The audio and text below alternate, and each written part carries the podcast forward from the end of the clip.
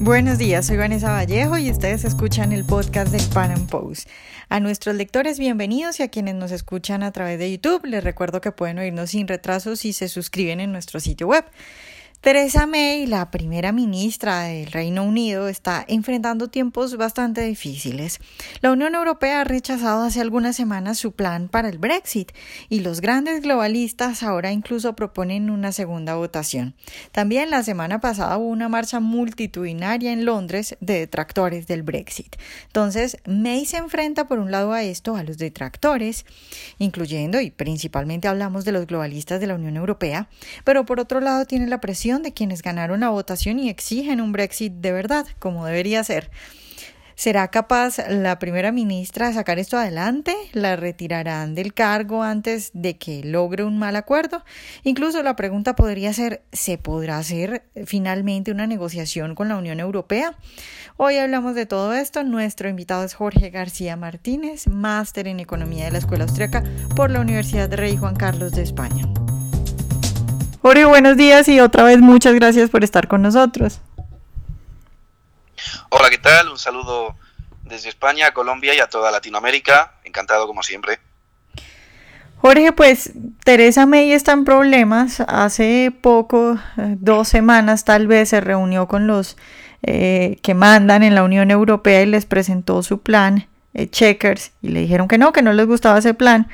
Eh, y ella tiene en, nada que presentar un nuevo plan. ¿Tú crees que va a lograr convencer a la gente de la Unión Europea de que permita el Brexit o, definitivamente esta gente está haciéndole bullying o, aplazando y nunca va a terminar eso en nada?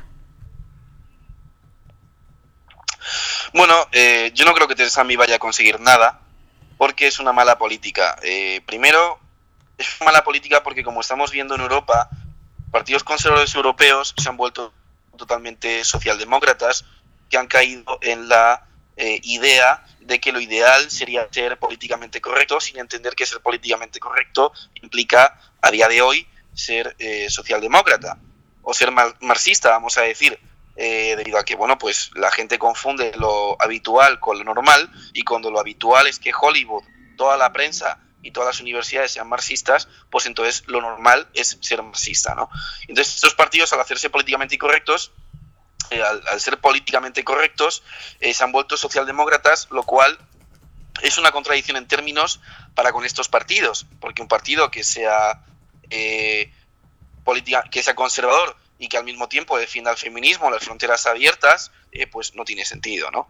Y, desde luego sus votantes pues lo van a lo van a van, esto va a tener una repercusión sus votos porque sus votantes pues van a votar a otros partidos nuevos que surjan de derecha como ha pasado en España como Vox eh, con el tema de Vox. Entonces en ese sentido Teresa May es una de estos políticos como lo ha sido Mariano Rajoy o como los Merkel en Alemania que son, son políticos conservadores pero que son totalmente eh, progresistas no progresistas en el, en el buen sentido de la palabra de progreso sino en el sentido de que son progres vale son eh, socialdemócratas y en ese sentido, pues eh, eso sumado al hecho de que Theresa May es muy mala negociando, eh, pues no creo que consiga eh, o no creo que haga que ella consiga mandar una buena propuesta a la Unión Europea.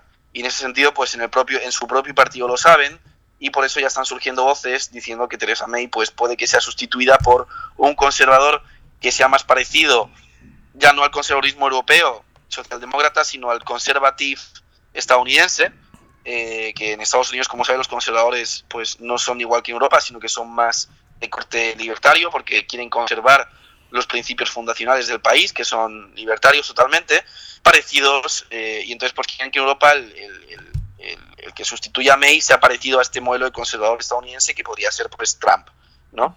Y el que le sustituiría a May estaban hablando de Boris Johnson. Claro. Pero Jorge, entonces la sí, sí es evidente que hay un descontento dentro del partido con Teresa May. Y, y entonces en ese sentido la salida sería poner a alguien eh, que haga eh, una negociación más brusca o ni siquiera una negociación, porque, a ver, lo que tenemos por un lado es a unos globalistas de la Unión Europea que, que quieren una especie de Brexit blando, como lo llaman algunos, pues un, descaro más o menos, eh, y, y, entonces, pues en ese sentido no van a poder eh, ni acordar nada si ponen a alguien aún, pues si ponen a alguien más, más conservador, más serio y más radical que Teresa May. ¿Tú crees entonces que el camino es ese, una especie de de, no acuerdo, sino de salida brusca y, sin acuerdo? Bueno, eh, eso es lo que yo haría si fuese primer ministro británico. De hecho, Trump, cuando se reunió con May, le aconsejó incluso demandar a la Unión Europea. Y creo que sería la, forma óptima de hacerlo. ¿Qué es lo que pasa? Que evidentemente, como digo, May es muy blandita, May no es buena negociadora y además es socialdemócrata. Entonces, eh, que, tenga que haber un Brexit porque haya salido votado el sí, no quiere decir que todos los conservadores quieran el Brexit. Y conservadores que precisamente por ser demasiado socialdemócratas quieren permanecer en la Unión Europea. Y yo creo que May es una de ellas. Claro, ¿tú crees, Jorge, que ¿Esto va a llegar a alguna parte con Teresa May o que lo que primero va a pasar es que los conservadores van a tener que cambiarla y poner a alguien que, recurra a esto que estamos diciendo de, un Brexit no negociado? Bueno, lo que estamos viendo es como eh, en toda Europa, como digo, eh, los partidos conservadores al haberse vuelto socialdemócratas, eh, está ocurriendo algo bastante curioso y es que están surgiendo nuevos partidos conservadores que sí que son conservadores. ¿Por qué? Porque el hecho de que un partido se vuelva socialdemócrata no quiere decir que sus votantes lo sean. En España, por ejemplo, del PP primero surgió Ciudadanos y luego ha surgido Vox. En Alemania estamos viendo como Merkel ya está bastante tocada y están saliendo partidos más conservadores, por debido a que Merkel no está haciendo nada con la inmigración islámica y en Reino Unido, pues es probable que pase lo mismo. En Reino Unido, de todas formas, ya hay un partido, en ese sentido, que es bastante conservador, en el sentido más estadounidense del término, como es el Brexit, y como es el, el UKIP, el United Kingdom Independence eh, Party.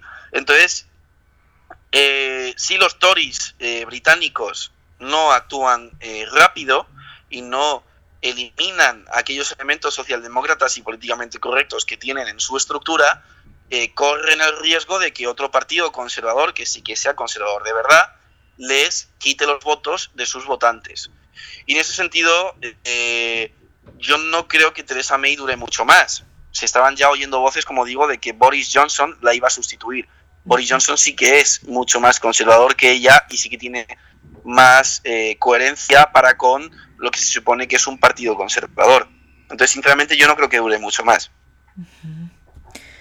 Jorge, eh, explícanos un poco, sobre todo acá en Latinoamérica no se entiende muy bien, o bueno, no se habla mucho de lo que fue el Brexit, de las intenciones, de lo que hay detrás, eh, y de lo que hay detrás sobre todo de los globalistas de la Unión Europea, porque mucha gente no entiende por qué eh, Reino Unido quisiera salir de la Unión Europea. Entonces, ¿cuál es la maldad detrás de, esto de la Unión Europea?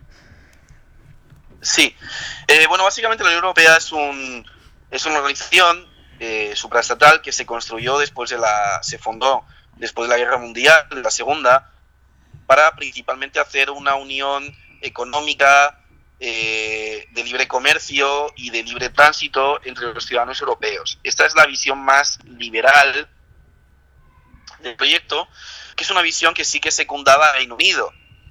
Eh, ¿Qué es lo que pasa? Que eh, al final pues, se ha acabado imponiendo la visión más estatista. Y esta visión más estatista de la Unión Europea, que es una visión que ya pretende unir Europa como un gobierno federal con unos Estados Unidos de Europa, que ya no solo tengan moneda única, sino impuestos únicos y con un gobierno gigantesco que esté controlando la vida de los europeos, es la visión que tienen países como Alemania o Francia. Eh, los gobiernos alemanes y francés eh, a lo largo de la historia han demostrado ser gobiernos que han querido dominar Europa a toda costa.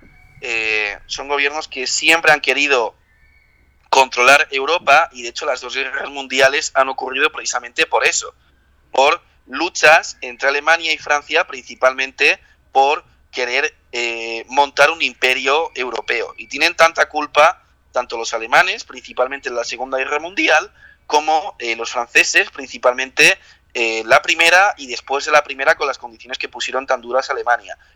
son gobiernos que, pues, que, los que han lo que han querido estos dos gobiernos, tanto Francia como Alemania, es que Europa sea un territorio controlado por ellos. Ahora, eh, con la Unión Europea, estos dos países, en vez de enfrentarse de nuevo en una tercera guerra, como pasó anteriormente, lo que han hecho es que se han puesto de acuerdo y se están eh, ellos dos merendando a toda Europa. Y es eh, este Politburo de franco-alemanes el que ha hecho de Europa un organismo supranacional que es superestatista, que hace regulaciones sobre todo, eh, hace regulaciones de, todo tipo de cosas. Eh, han regulado, incluso han llegado a regular la curvatura que tienen que tener los plátanos, es decir, cosas ya eh, absurdas, que es totalmente, como digo, estatista, que es totalmente intervencionista, que quiere una fiscalidad única en Europa para cobrar impuestos de forma única en Europa, y que pues es un politburo soviético y que además es claro que es, es claramente es franco-alemán porque eh, todas las relaciones diplomáticas que, que se hacen principalmente es,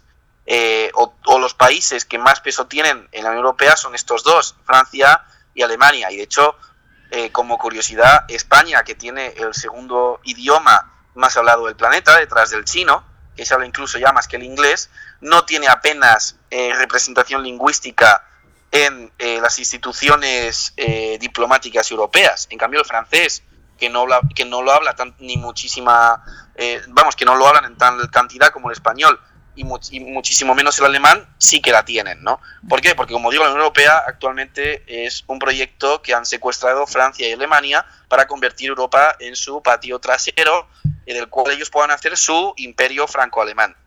Entonces, evidentemente para un país como España, permanecer en la Unión Europea es necesario porque tiene moneda única y libre comercio.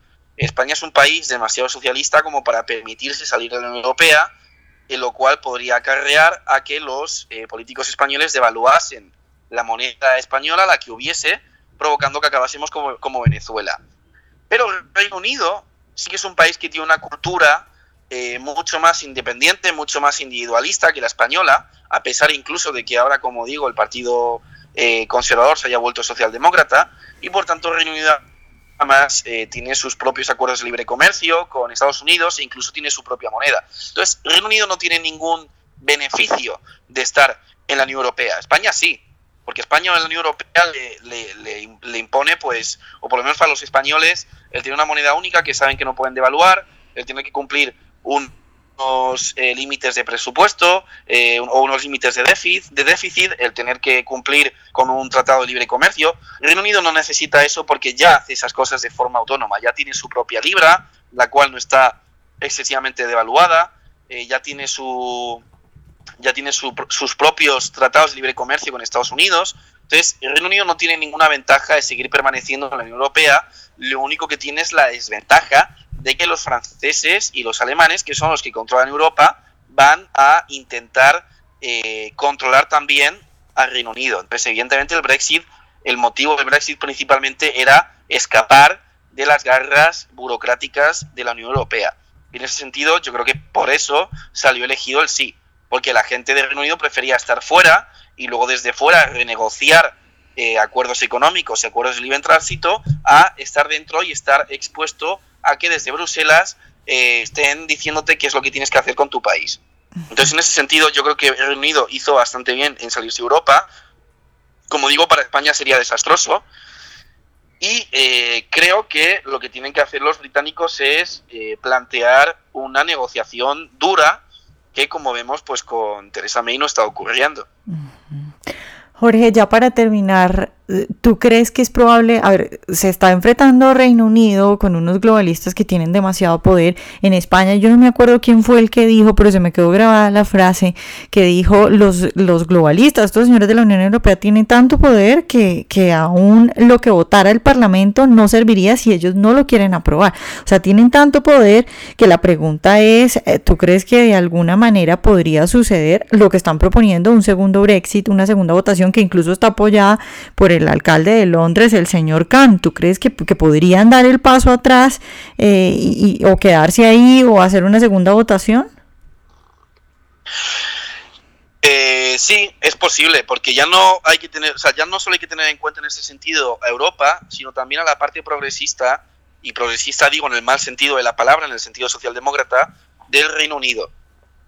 Eh, al fin y al cabo, cuando hablamos del globalismo, o al menos cuando yo hablo del globalismo, no me refiero al libre comercio internacional. Hay muchos liberales que cuando Trump habla contra el globalismo no entienden lo que quieren decir y le critican pensando que Trump está hablando contra el libre comercio. El globalismo no es el libre comercio, sino que es un estatismo global. Es una estructura burocrática global que está detrás de las cortinas o que está en las sombras manejando el poder sin ser elegido democráticamente. En el caso de Estados Unidos lo estamos viendo con el establishment, donde hay políticos de ambos partidos, tanto del Partido Republicano como el caso de John McCain, o como fue el caso, como es el caso de Rubio, o del Partido Demócrata, básicamente todos los demócratas, que eh, sin necesidad de estar en la presidencia intentan generar una estructura de poder paralela que maneje el país. Eso es el establishment. Eh, y que además pues tienen eh, donaciones de personas antioccidentales muy muy poderosas como George eh, Soros.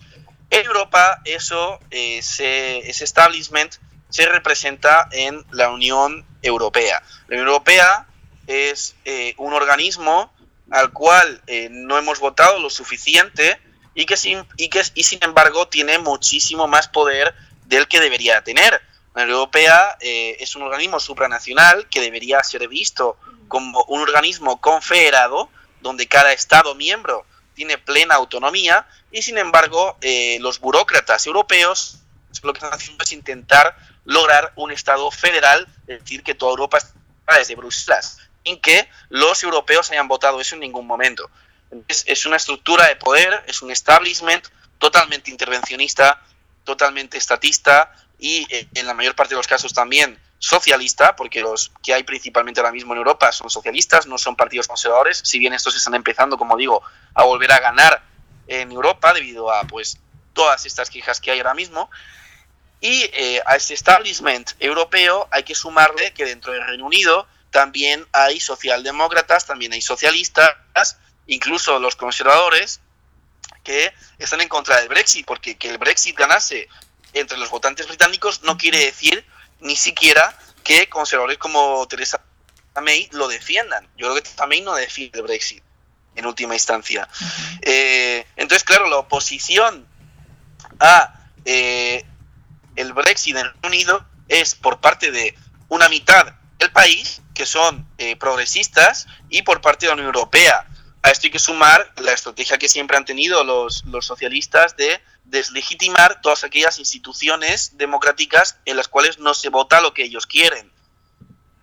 Entonces, ¿es posible hacer un intento de votación del Brexit? Pues eh, sí que lo probable. Desde luego, si Theresa sigue en el poder, siendo totalmente ineficiente, es altamente probable. Y si sube al poder un laborista y más un socialista como Jeremy Corbyn, pues sin duda alguna. Bueno, Jorge, ya para terminar, si, si, si tuvieras que apostar, ¿tú qué crees? ¿Se realiza el Brexit o no? ¿Qué, probabilidades hay? Pues eh, no lo sé, porque puede pasar cualquier cosa. Es decir, puede pasar que todo siga igual, Theresa May siga con una negociación muy, muy débil y al final salga un acuerdo muy malo para el Reino Unido. Eh, puede pasar que Theresa May sea eh, descabezada del liderazgo del Partido Conservador y pongan a alguien como Boris Johnson que haga una negociación muy dura, puede pasar que eh, los conservadores, con Theresa May a la cabeza, pues se ablanden más aún y hagan un nuevo referéndum, o puede pasar incluso eh, pues que surja un partido laborista en el poder con Jeremy Corbyn, que es totalmente socialista, que eh, vuelva a hacer un referéndum. Entonces puede pasar cualquier cosa. Eh, yo tengo claro lo que creo que debería pasar. Lo que creo que debería pasar es que tendría que haber una, negociación muy dura, que Reino Unido se tendría que salir y que luego una vez fuera tendría que renegociar acuerdos de libre comercio con uno con uno con los países de Europea o incluso uno solo le bastaría, porque supuestamente si cualquiera de los países de la Unión Europea negocia libre comercio con otro país, automáticamente todo el resto tiene ese mismo tratado. Entonces Reino Unido creo que tendría que salir, creo que tendría que estar fuera de las garras de este globalismo europeo, cosa que lo va a tener muy difícil porque, como digo, tiene enfrente a los globalistas de la Unión Europea, tiene enfrente a George Soros y a gente que tiene mucho dinero y que hace muchos lobbies, tiene enfrente a partidos políticos británicos como los laboristas. Y creo que una vez fuera eh, tendría que renegociar pues acuerdos de libre comercio con Europa, acuerdos pues de libre tránsito o lo que fuere. Pero eh, lo veo complicado. Vamos a ver cómo se desarrolla la situación, pero veo que va a ser complicada. Entonces, mm, yo directamente en este tema, eh, Vanessa, creo que no apostaría, eh, porque no sé exactamente qué es lo que va a pasar. Como digo, pues puede que al final hagan un nuevo referéndum o puede que en Reino Unido la gente se canse y vaya más hacia una política más conservadora, real, como ha pasado aquí con Vox, y que voten a Boris Johnson y sí que haya un referéndum duro. No lo sé. No sé exactamente qué es lo que pasará, pero sí que sé qué es lo que yo o lo que a mí me gustaría que pasase. Bueno, pues ya veremos. Muchas gracias por estar hoy con nosotros. Un placer, muchísimas gracias como siempre. Ojalá hayan disfrutado nuestra entrevista de hoy. Recuerden seguirnos en nuestro canal de YouTube y en nuestras redes sociales y nos vemos en un próximo Panam Podcast.